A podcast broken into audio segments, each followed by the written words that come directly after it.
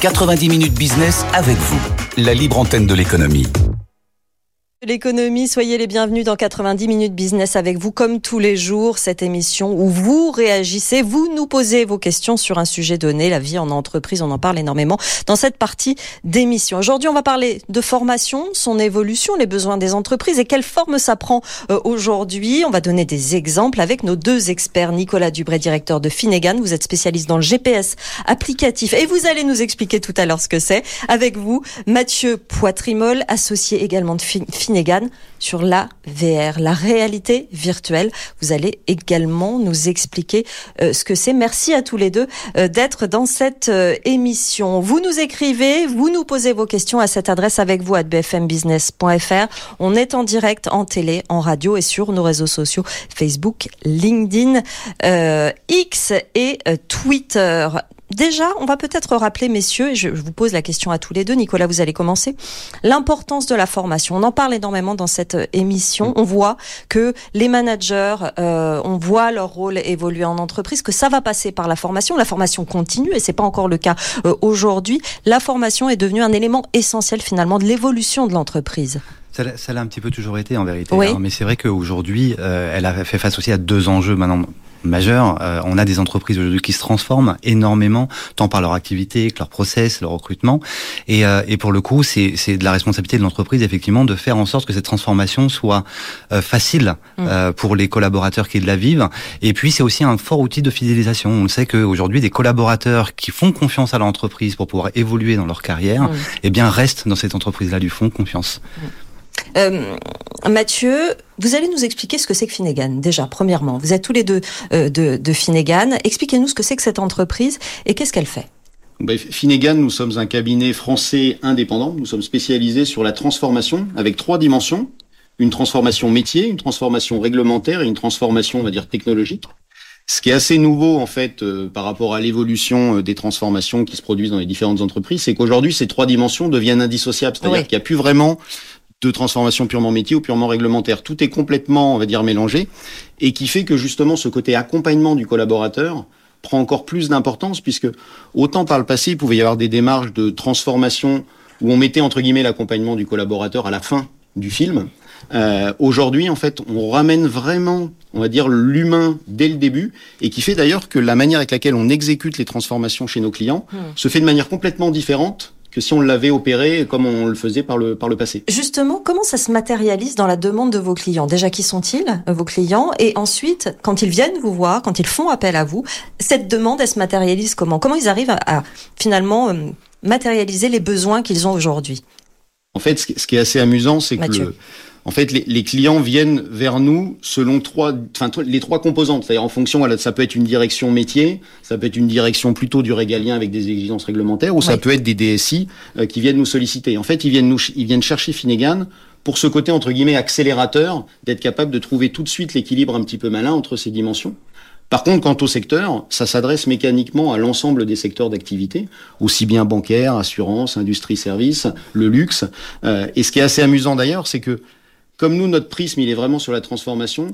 La frontière entre les secteurs, de temps en temps, étant un peu à se réduire, parce que entre le côté euh, distribution, finance, assurance, des fois, c'est un peu le même besoin d'un client final et c'est adressé par différentes structures en termes d'entreprise. Nicolas, ça concerne tous les secteurs, on l'a dit, mais quelle taille d'entreprise peut-être? Toutes les tailles en vérité. Euh, Aujourd'hui, la transformation touche toutes les entreprises, de la PME jusqu'à la très grosse entreprise, euh, avec euh, effectivement des prismes euh, parfois un petit peu différents, mais un quand même assez récurrent, c'est le temps de formation.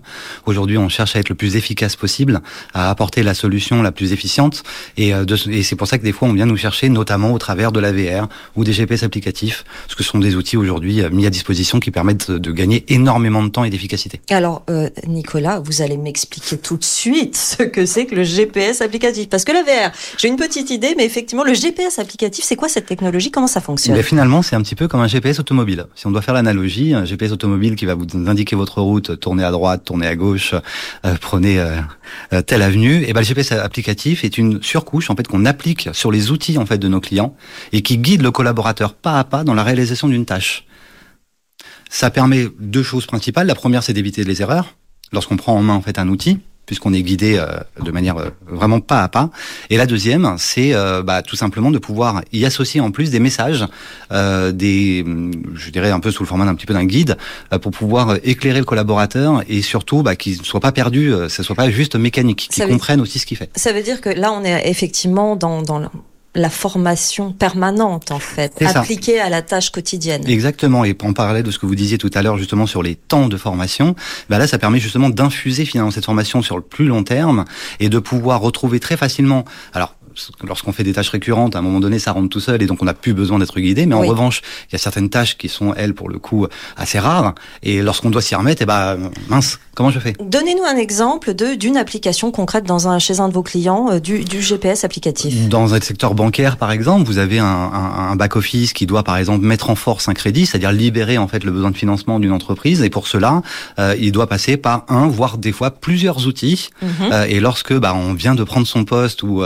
ou euh, ou, alors qu'on n'a pas l'habitude de le faire tout simplement, et ben ça permet justement de pouvoir donc se connecter, surtout d'être guidé vraiment pas à pas. Et quand je dis pas à pas, c'est vraiment champ par champ. C'est-à-dire que pour le coup, euh, j'ai presque envie de dire, il a pas besoin de réfléchir. Si, bien sûr, on a toujours besoin de réfléchir, mais en revanche, il n'y a plus le doute qui s'installe, et puis ils ne se sont pas obligés d'aller euh, demander de l'aide à ses, à ses collègues autour de lui, ce qui prend énormément de temps. Mmh, mmh. Est-ce qu'on peut expliquer également ce que c'est euh, que la, la réalité, euh, la réalité virtuelle dans, dans, dans, la formation dont vous vous occupez, vous, Mathieu? Oui, tout à fait. Alors, juste pour bien recaler ce qu'on entend par réalité virtuelle, euh, c'est le principe de nous immerger dans un monde complètement virtuel. C'est-à-dire qu'en fait, ça se fait avec un casque, c'est-à-dire je mets un casque sur ma tête, ça projette sur mes yeux des images qui font que à 360 autour de moi, je suis dans un autre univers qui est complètement virtuel, univers avec lequel j'ai la capacité à interagir, alors soit avec une petite manette comme un jeu vidéo, soit avec des gants avec des capteurs, mais j'ai la, la, capacité d'interagir avec ce que je vois justement dans ce monde virtuel, euh, et même d'avoir un peu ce ressenti du toucher qu'on peut avoir dans le monde euh, dans le monde réel. Mmh. En fait, c'est important de bien définir parce que on fait souvent le parallèle avec ce qu'on appelle la réalité augmentée. Absolument. Euh, où en fait le principe de la réalité augmentée, c'est que je reste dans l'univers réel, par contre, j'ajoute dans l'univers réel des éléments qui sont virtuels. Si je fais le parallèle avec ce que expliquait Nicolas sur le côté euh, conduite, bah, la conduite dans le monde de la réalité virtuelle, je suis dans une voiture artificielle, sur un circuit artificiel, et tout est artificiel.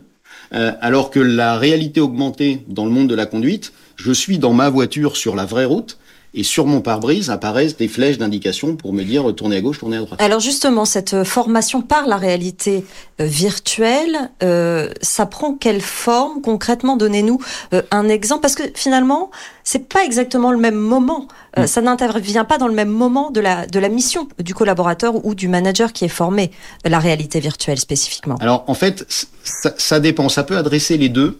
C'est-à-dire qu'en fait, pourquoi est-ce que nous avons euh, orienté justement nos clients sur l'usage de la réalité virtuelle? C'est qu'on est parti d'un constat assez fort qui est que, et ça s'applique à l'ensemble, on va dire, des citoyens, qui est que une formation, je retiens en général 10% de ce que je lis, 20% de ce que j'entends, mais surtout 90% de ce que je fais ou je simule.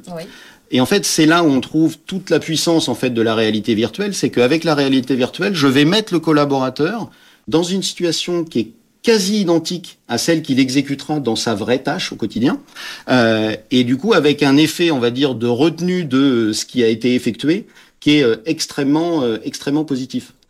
Et l'autre bénéfice, c'est que, et je prendrai quelques exemples, ça permet de mettre en situation des situations qui, à l'origine, étaient assez difficiles à mettre en place, à moins de mobiliser des moyens extrêmement lourds avec des acteurs ou autres, euh, alors qu'avec de la réalité virtuelle, ça permet de le faire de manière beaucoup plus simple. Justement, donnez-nous des, des, exemples de ce que vous avez mis en place avec la réalité virtuelle. Alors, je vais vous prendre deux exemples qu'on a mis en place chez deux clients, un dans le secteur financier puis un dans l'industrie. Euh, dans le secteur, euh, dans le secteur financier, en fait, au moment où vous rentrez dans une agence bancaire pour ouvrir un compte, euh, en fait, il y a un événement extrêmement important au niveau de la banque qu'ils appellent l'entretien découverte, qui est en fait ce premier entretien pour une découverte mutuelle, qui a des enjeux à la fois commerciaux, mais qui a aussi des enjeux, on va dire, réglementaires pour bien mesurer votre appétence au niveau du risque. Euh, et du coup, en fait, cet exercice-là, il est extrêmement compliqué à former au niveau des collaborateurs, euh, parce que c'est un exercice assez long et qui est assez complexe à transposer dans la réalité de leurs agences. Et donc en fait, on équipe les collaborateurs de cette banque-là directement avec des casques et ils restent dans leur agence. ils mettent le casque et à ce moment-là, ils sont dans leur environnement, donc on retrouve le côté complètement immersif. Ils interagissent avec un client, c'est-à-dire qu'ils voient un client en face d'eux, hmm. ils parlent de manière naturelle comme on le fait là, et automatiquement ça projette, on va dire une petite séquence vidéo qui est en fait la réponse du client. Donc en fait on a, ça génère une interaction hyper naturelle. Donc en fait du coup il déroule en fait le cet, cet aspect interview et à la fin de l'interview ça leur donne une sorte de note pour leur dire bah voilà vous avez plutôt progressé sur telle ou telle partie. En plus dans les casques il y a un espèce de capteur pour les mouvements qui permet même d'aller jusqu'à dire bah, sur telle séquence vous étiez peut-être un petit peu moins à l'aise parce que vous bougiez un petit peu plus, etc. Euh, et du coup les retours des collaborateurs qui utilisent cette technologie-là extrêmement positifs parce qu'en fait ce qu'ils disent c'est que un il y a un côté mise en situation qui est extrêmement fort et puis il y a un côté un petit peu disparition du stress parce que Historiquement, ces formations, c'était souvent des formations qui étaient faites en présentiel avec des acteurs, devant en général leur père, et il y a toujours un petit côté un peu stress, surtout lorsqu'on débute en fait dans le poste. Alors que là, ils peuvent expérimenter, on va dire, la situation de manière complètement autonome. Euh, et du coup, ils le disent qu'effectivement, ils se sentent vraiment beaucoup plus libérés, avec une progression en termes d'apprentissage qui est nettement meilleure. Ce qui est très intéressant dans ce que vous dites tous les deux, aussi bien sur la, réalité, la réalité virtuelle que sur le GPS applicatif, c'est que finalement, dans la forme, la formation se greffe au quotidien hmm. euh, du collaborateur. On n'a plus des moments de travail et des moments de formation, ça se greffe dans une journée de façon assez naturelle et c'est ça l'avenir euh, effectivement de, de la formation, euh, Nicolas? À un moment où effectivement on demande à libérer aussi beaucoup de temps aux opérationnels, aux différents collaborateurs pour pouvoir e-, exercer leurs tâches, que ce soit d'un point de vue commercial ou d'un point de vue traitement des, des opérations, oui, oui, clairement. Enfin, je veux dire, c'est vraiment ça le but recherché, c'est vraiment de, d'essayer de, de trouver une efficacité maximale qui s'intègrent dans leur quotidien et non plus avoir à les sortir de leur élément pour pouvoir les former très souvent sur des formations, comme disait Mathieu, dont ils vont retenir, allez, 10 à 20%, et vont se reposer la question trois mois plus tard ou même parfois quatre semaines plus tard en disant, je m'en rappelle plus. C'était quoi déjà? Une meilleure efficacité et un gain de temps, Mathieu, du coup. Exactement. Et, et, avec un côté assez ludique dans le cadre de la VR, puisqu'en fait, on le sait tous, la VR vient un peu du, de la partie privée avec les jeux vidéo, etc. Et du coup, il y a un petit côté un peu ludique aussi à le déployer au sein des entreprises. Mm. Une question de Yaovi sur euh, LinkedIn, c'est intéressant, vous avez parlé jusqu'ici du secteur bancaire, du secteur financier. Cette question, comment intégrer la VR et le GPS applicatif dans une structure sanitaire pour des besoins de formation orientés sur plusieurs modules différents? Est-ce que l'un ou l'autre euh, vous pouvez me répondre. Nicolas ouais, sur, le GPS applicatif, hein, lui, euh, j'ai envie de dire, n'est pas discriminant. Il s'adresse vraiment à tous les secteurs. Tous les secteurs. Dès lors que, en fait, une formation, un besoin métier, en fait, se traduit par sa, sa traduction dans des outils, en fait, finalement, pour le coup, euh, le, le, le, GPS applicatif, il trouve absolument toute sa place. Sur, euh, sur la, VR Sur la VR, en fait, il y a déjà des usages euh, sanitaires au sens large, puisque typiquement aujourd'hui, on le sait, les chirurgiens utilisent déjà en fait, le, on va dire la formation en réalité virtuelle, et d'ailleurs avec des premiers retours qui sont extrêmement positifs, puisque les dernières études montrent qu'ils sont, ils font deux fois et demi moins d'erreurs et ils sont un tiers de fois plus rapides mmh. que dans le cadre d'apprentissage traditionnel. Donc là, il y a ce premier cas, et il y a un deuxième cas qui s'applique à l'ensemble des secteurs, je pense au sanitaire et notamment avec les tensions, on va dire, euh, dans les hôpitaux, euh, et qu'on a appliqué chez certains de nos clients, notamment dans la grande distribution qui sont des situations un petit peu d'urgence. Euh, typiquement, avec de la réalité virtuelle, on est capable de modéliser, enfin de, de restituer, je veux dire, une interaction avec euh, une personne qui est peut-être un peu énervée, un petit peu agressive, euh, et là où en fait c'est hyper difficile en fait d'accompagner les, les, collaborateurs pour se former à comment on va dire faire descendre un petit peu la pression, avec de la réalité virtuelle c'est extrêmement facile. Et donc c'est un cas d'usage qu'aujourd'hui on déploie, on le déploie dans la banque, on le déploie dans la grande distribution, et je pense qu'il pourrait être déployé également, euh, à dire dans le milieu médical, euh, de comment réagir à une personne qui est peut-être un peu stressée, un peu agressive, et du coup avec le côté immersif, on va dire on, on apprend très très vite comment justement gérer ces situations. C'est intéressant ce que vous dites parce que vous finalement ça fait euh, deux exemples que vous citez où on nous aide, on nous forme à appréhender une situation difficile face à l'humain grâce à un outil qui ne l'utilise pas. Il l'utilise de façon virtuelle, mais effectivement. Et du coup, euh, il y a une petite, euh, c'est difficile finalement à imaginer, mais c'est efficace au final, Mathieu. Ah, c'est extrêmement efficace. Enfin, c'est efficace à deux niveaux, c'est-à-dire en termes de bénéfices, en termes d'apprentissage au niveau des collaborateurs, et même en termes de coûts. C'est-à-dire que les études qu'on a menées avec nos clients, alors en fonction du contexte, mais ça réduit de 40 à 70% les coûts de formation dans le sens où effectivement, on le voit bien dans le cas que je prenais sur le cas de, de l'agence, bah, ça ne nécessite pas, entre guillemets, de sortir le collaborateur pendant un ou deux jours pour l'emmener en formation avec tout le dispositif nécessaire. Il peut se former pendant une heure, deux heures, etc. Mmh. Euh, donc en fait, il y a vraiment un bénéfice sur les deux dimensions, l'apprentissage et le coût de mise en œuvre mm. en tant que tel. Parlons justement de, des avantages pour les entreprises de faire appel à la formation continue et avec, à, ces, à ces outils. Euh, effectivement, euh, Nicolas, outre le coût, quel est, quel est l'avantage pour une entreprise de, de faire appel à, à, tout cela? Oui, comme vient de le dire euh, Mathieu, pour le coup, il y a, il y a déjà un premier avantage, c'est effectivement une formation à la demande. C'est-à-dire qu'on n'est pas tributaire d'un calendrier, on n'est pas tributaire d'une organisation. On peut le faire directement en fait euh, à la demande sur son poste de travail. Et ça déjà, c'est, c'est, ça répond à un gros enjeu, c'est de libérer du temps opérationnel des collaborateurs sur leur poste. Euh, ah, ça c'est déjà le premier le premier point. Et euh, le deuxième point pardon c'est euh, effectivement euh, après derrière c'est l'efficacité c'est ce qu'on vient rechercher. Un, un, le, ce qu'on disait c'est que c'est vrai que la capacité d'apprentissage en fait aujourd'hui est, est somme toute malheureusement assez limitée pour de, plein de raisons. Parce que bah, effectivement quand ils sont en formation les collaborateurs sont pas toujours forcément très ouverts à la formation à ce moment-là parce qu'ils pensent à leur dossier parce qu'ils pensent à leur quotidien. Et ils se disent bah comme j'étais pas là pendant un jour qu'est-ce qui va m'arriver quand je vais revenir au travail le lendemain? Donc ça libère aussi pour le enfin ça, ça ça, maximise entre guillemets le temps de formation et, euh, et, euh, voilà. Euh, quelle est la durée d'une formation? Les modules dont vous parlez, euh, par exemple, ces, ces entretiens virtuels euh, dans une journée qu'on peut placer dans son, dans son calendrier en tant que collaborateur, un module comme ça, ça dure combien de temps, par exemple, Mathieu? En fait, c'est très variable. Le module que j'évoquais sur l'entretien découverte en agence, il dure entre 20 et 30 minutes. On voit que c'est extrêmement court. Le, le module sur ce, le côté un peu situation, on va dire, à risque, c'était moins de 5 minutes. Donc en fait, on voit que c'est vraiment et du coup qui permet aussi de pouvoir le rejouer euh, de manière assez euh, assez récurrente. Le, j'ai en tête en fait l'exemple de Walmart en fait qui euh, en fait a déployé la réalité virtuelle sur un million de ses collaborateurs pour tester on va dire un cas assez amusant qui est le Black Friday en fait.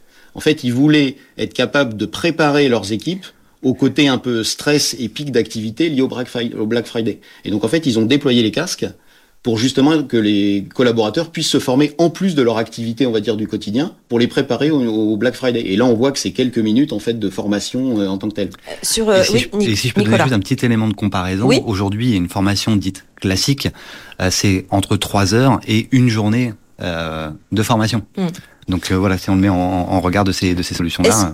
Est-ce que ces solutions-là fidélisent du coup euh, les clients, les entreprises euh, sur la longueur, sur une année, sur deux ans, sur trois ans? Je ne sais pas quelles sont les durées euh, des, des contrats que, que, vous passez, mais est-ce que finalement, après, l'entreprise se rend compte que ce type de formation, ben, elle en a besoin un peu tout le temps et ça du coup, on reste, on reste avec avec Finnegan, par exemple, pour pour y avoir y avoir droit le, plus longtemps possible, Mathieu? Bah, tout à fait, parce qu'en fait, là où chez Finnegan, effectivement, je pense qu'on apporte une valeur complémentaire auprès de nos clients, c'est ce côté, on va dire, d'innovation, c'est-à-dire de sortir un petit peu du cadre et, euh, bah, par exemple, de pousser effectivement la réalité virtuelle alors que c'était pas forcément, on va dire, la, commande de départ, euh, mais tout en restant, on va dire, adapté au contexte de notre client, parce qu'à l'inverse, l'AVR n'est pas non plus la solution qui demain va remplacer toutes les, tous les modes de formation. En fait, on voit bien que ça, tout se complète finalement. Exactement. Et donc c'est un assemblage assez malin euh, en fonction des cas d'usage. Et donc c'est là où chez Finnegan, effectivement, on accompagne nos clients sur ce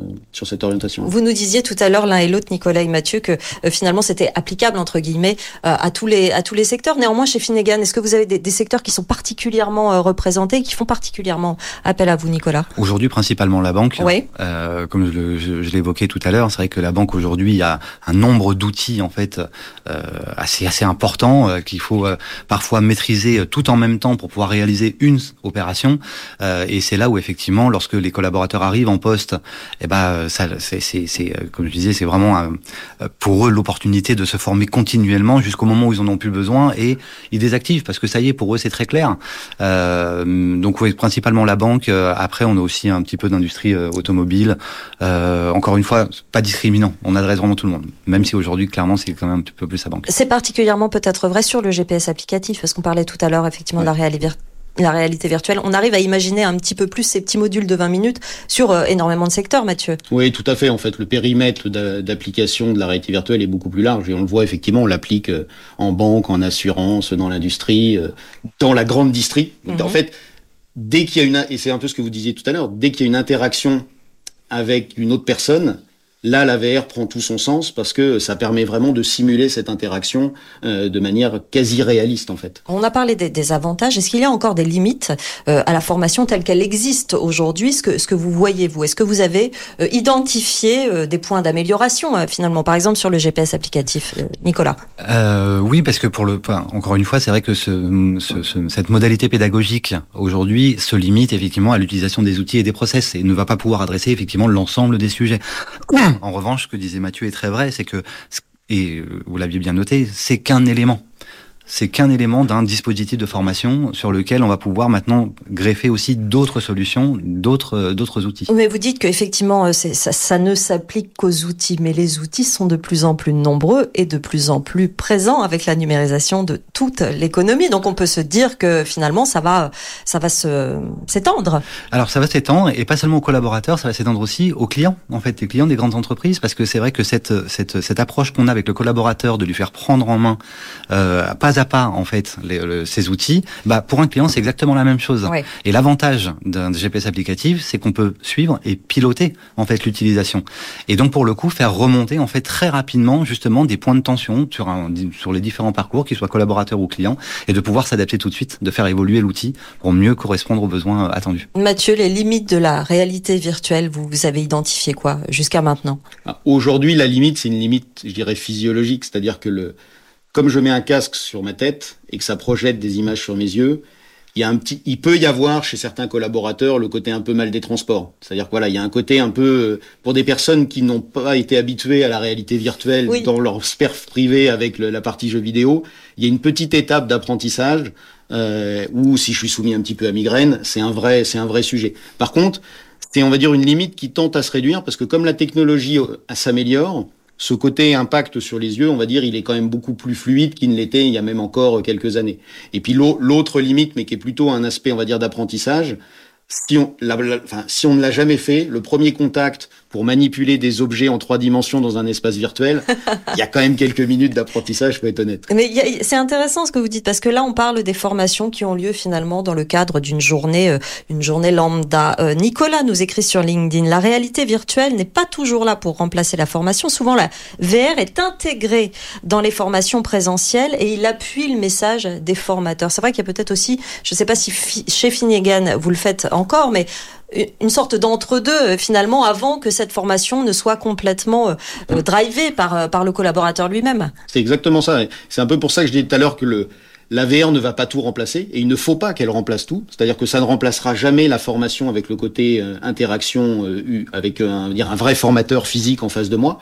Mais c'est avoir comme une patte complémentaire qui nous donne des nouvelles opportunités mm. et qui, dans certains cas, effectivement, peut être couplée avec des formats plus traditionnels de formation présentielle. Mm. Euh, typiquement, si au sein d'une formation d'un module complet, j'ai besoin de mettre en situation un collaborateur avec une situation qui est difficilement réalisable, bah, je peux l'intégrer effectivement dans un module euh, existant. Donc mmh. effectivement, c'est bien à voir sous ce mode-là comme étant une opportunité complémentaire que j'intègre dans mon raisonnement de formation au sens large des collaborateurs. Nicolas, vous vouliez rajouter quelque chose? Oui, oui, parce que enfin pour le coup, c'est c'est tout à fait ça. C'est c'est c'est qu'un élément. Si si je dois faire un parallèle avec la situation qu'on a connue euh, au moment du Covid, où euh, bah, du jour au lendemain, il a fallu travailler à distance, donc il a fallu se former à distance. Et donc on s'est dit, bah, c'est absolument génial de former des gens à distance.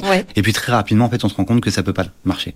100% à distance, euh, c'est c'est une solution qui n'a pas marché. Et pour le coup, on fait un retour en arrière. Alors un retour en arrière, ça veut pas dire qu'on on fait revenir tous les gens en présentiel pour la formation, mais par contre, effectivement, on s'est appliqué à savoir quelle formation était pertinente à distance et qui n'était pas.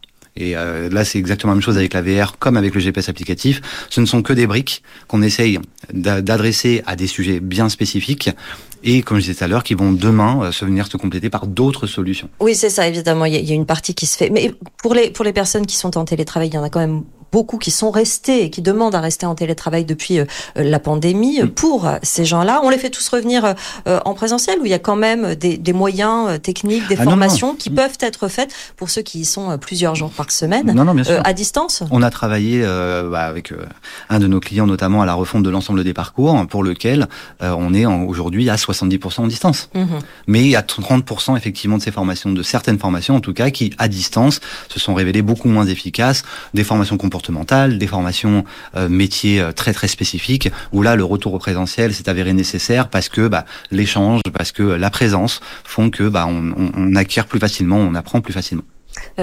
Mathieu, vous vouliez vous exprimer sur cette, cette partie-là, le télétravail? en, fait, pour moi, le et, et c'est souvent comme ça que chez Finnegan, on accompagne nos clients il faut raisonner par le cas d'usage. C'est-à-dire qu'en fait, je ne fais pas une formation VR, en fait. Hmm. C'est quel est mon, quel est le cas d'usage, quel est le besoin de formation que je dois apporter à mon collaborateur. Et on s'adapte. Et on s'adapte. Et hmm. dans certains cas, ça va peut-être être un petit peu de VR. Dans certains cas, peut-être un peu de GPS applicatif. Dans d'autres cas, les formats historiques traditionnels.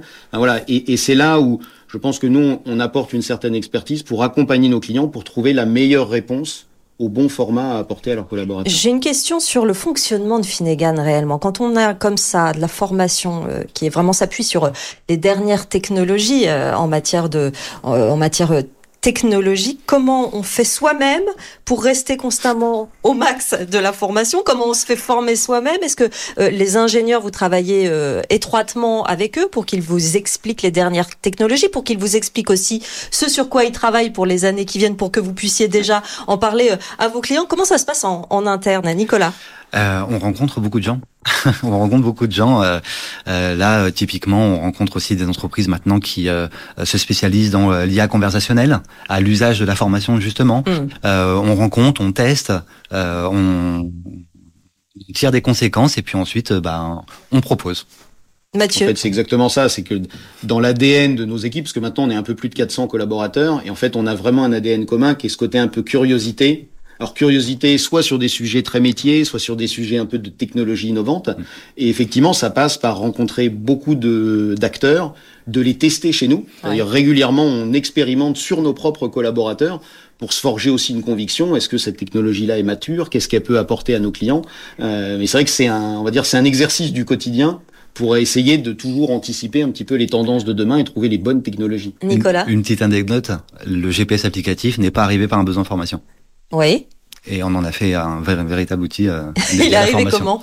Sur une demande euh, vraiment. Enfin là, c'était plutôt, euh, on, était plutôt sur de l'adoption en fait d'un nouvel d'un nouvel outil qui avait été développé par une entreprise. Et, euh, et, finalement, au regard des résultats qu'on a eu, des retours qu'on a eu et du succès entre guillemets hein, du taux d'adoption de, cet outil-là, bah on, s'est, on, a tout de suite ouvert le champ des possibles et on s'est, on s'est aperçu très rapidement que pour de la formation euh, en continu, c'était euh, un outil euh, fantastique. Et je vais aller plus loin. Quand on a une entreprise comme celle-là, on, on regarde à 5 ans, à, à 10 ans ça va ressembler à quoi justement la, la formation dans cinq ans? On parlait de l'intelligence artificielle. On a du mal à voir dans cinq ans, ça paraît très très loin. L'intelligence artificielle va très très vite. Hmm. D'après vous, euh, Nicolas ou Mathieu, ce que, à quoi ça va ressembler? À, à, quelque chose de très très spécialisé. C'est-à-dire que euh, demain, la formation doit en fait arriver à répondre à un besoin spécifique à un instant T et euh, ne pas euh, noyer en fait l'ensemble des collaborateurs sous une masse d'informations qui ne leur sont pas forcément très très utiles. Ce sera personnalisé, c'est ce que vous voulez dire sur l'instant à la demande. Exactement. Mathieu. En fait, l'IA, je pense, va transformer en fait le mode de fonctionnement dans le sens où Aujourd'hui, pour si je reste dans le cas de la réalité virtuelle, pour créer, on va dire, un module, je suis obligé entre guillemets d'imaginer tous les cas. Je vous pose une question, quelle est la bonne réponse, etc. Mm. Et une fois que je l'ai fait, ça reste assez figé.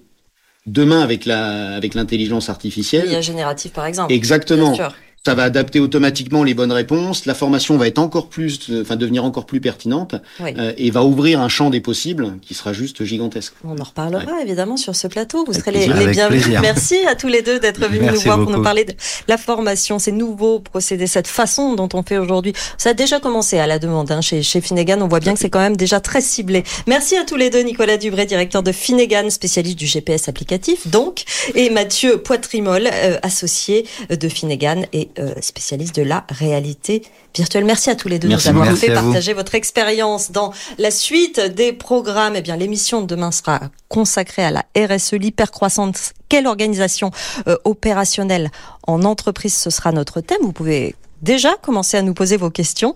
La suite des programmes aujourd'hui, le meilleur des experts à 13h30 autour de Nicolas Dose et puis à 14h Tech Co Business. Passez une très bonne journée sur BFM Business. 90 minutes business avec vous, la libre antenne de l'économie. Vos questions et les réponses de nos experts en direct sur BFM Business.